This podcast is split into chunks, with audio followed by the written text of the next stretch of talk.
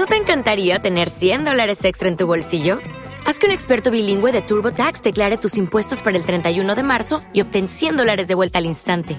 Porque no importa cuáles hayan sido tus logros del año pasado, TurboTax hace que cuenten. Obtén 100 dólares de vuelta y tus impuestos con 100% de precisión, solo con Intuit TurboTax. Debes declarar para el 31 de marzo. Crédito solo aplicable al costo de la presentación federal con TurboTax Full Service. Oferta sujeta a cambios o cancelación en cualquier momento. El Fondo Soberano de Noruega ha logrado una rentabilidad del 9,4% hasta julio, ganó casi 95.000 millones de euros. Queremos hablar de la letra pequeña, un beneficio en el mayor fondo soberano del mundo que tiene un valor de, de 1,17 billones de euros y que se nutre de los derechos de explotación del petróleo y el gas noruego. Pedro Fontaneda, cuéntanos más cosas.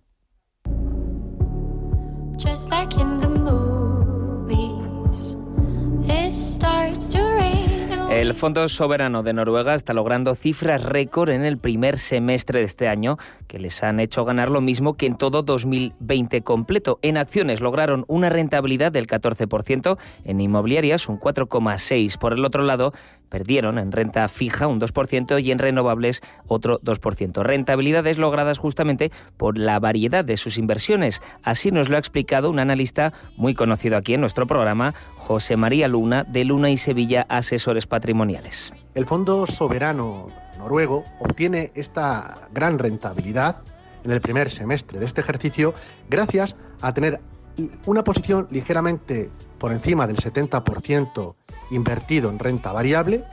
La evolución de los mercados de acciones en este, en este primer semestre ha sido positiva y esto se ha dejado notar en el comportamiento de este fondo soberano. Pero se puede mirar más allá y es que el Fondo Soberano Noruego ha hecho apuestas positivas para sus beneficios. Por un lado, apuestas ganadoras en el sector energético, buen comportamiento del petróleo en el primer, eh, primer semestre de este año ha hecho que el fondo haya tenido un comportamiento positivo, apuestas sobre el sector financiero, que también han reportado ganancias, y también apuestas sobre el sector tecnológico. Esto en cuanto a la renta variable, pero no olvidemos que también el fondo, una parte del mismo, está invertido en el sector inmobiliario.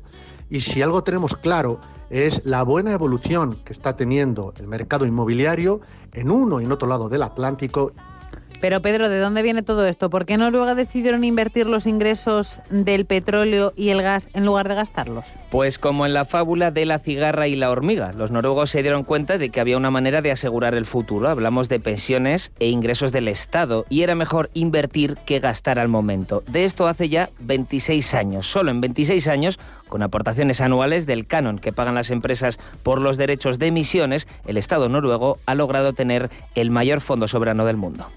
Noruega decide eh, crear un fondo, eh, un fondo soberano porque intuía que a la larga los ingresos que obtendrían por la venta del petróleo se irían reduciendo, bien por la evolución del precio, bien por las reservas de petróleo, en, bueno, pues en este caso en este país, y como forma de garantizar ingresos futuros para precisamente, y valga la redundancia, futuras generaciones eh, de este país, un fondo que se ha convertido, como decíamos, en el mayor del mundo, con inversiones que llegan a un valor de 1,17 billones con B de euros, gracias a esos derechos de explotación de petróleo y gas. Todo con la idea, como decíamos, Alma, de la hormiguita obrera, con el objetivo de garantizar ese futuro financiero de las próximas generaciones. Y además Noruega es un país con una densidad de población baja y con pocos habitantes. Efectivamente, 5,3 millones de habitantes solamente. Esto supone que a cada ciudadano le corresponderían 200.000 euros del fondo.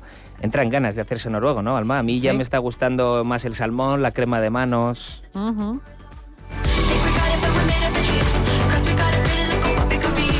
El caso es que el gobierno noruego tiene potestad para ir retirando parte de las inversiones para completar sus propios presupuestos generales. Y de hecho, el eh, primer trimestre de este año utilizaron 14.000 millones. Estaba pensando en la crema de manos noruega. Claro, la fórmula noruega. Efectivamente. si no me equivoco, además este fondo tiene bastante presencia aquí en España, ¿no? Efectivamente, el fondo noruego es uno de los mayores inversores bursátiles, no solo en España, sino en todos los países donde operan. En nuestro país están actualmente invertidos en 77 compañías cotizadas cuyas inversiones tienen un valor total de casi 11.000 millones de euros. En el caso de la renta fija pública, y con el aval del Banco Central Europeo, la prima de rentabilidad que ha estado pagando, que paga la deuda española y junto con otra deuda de países periféricos frente a los países de, centro de Europa, no cabe la menor duda que atrae dinero de los inversores institucionales y en este caso de inversores de tan primer orden como puede ser el Fondo Soberano de Noruega.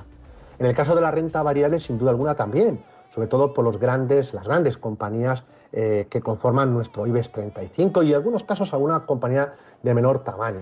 Estamos hablando de también de empresas o entidades del nivel de BBVA, Iberdrola, Celnex o Naturgy. El Fondo Soberano Noruego es un ejemplo a seguir por muchas razones, pero en un sentido amplio por haber sabido plantar las semillas para poder ir cosechando en el futuro.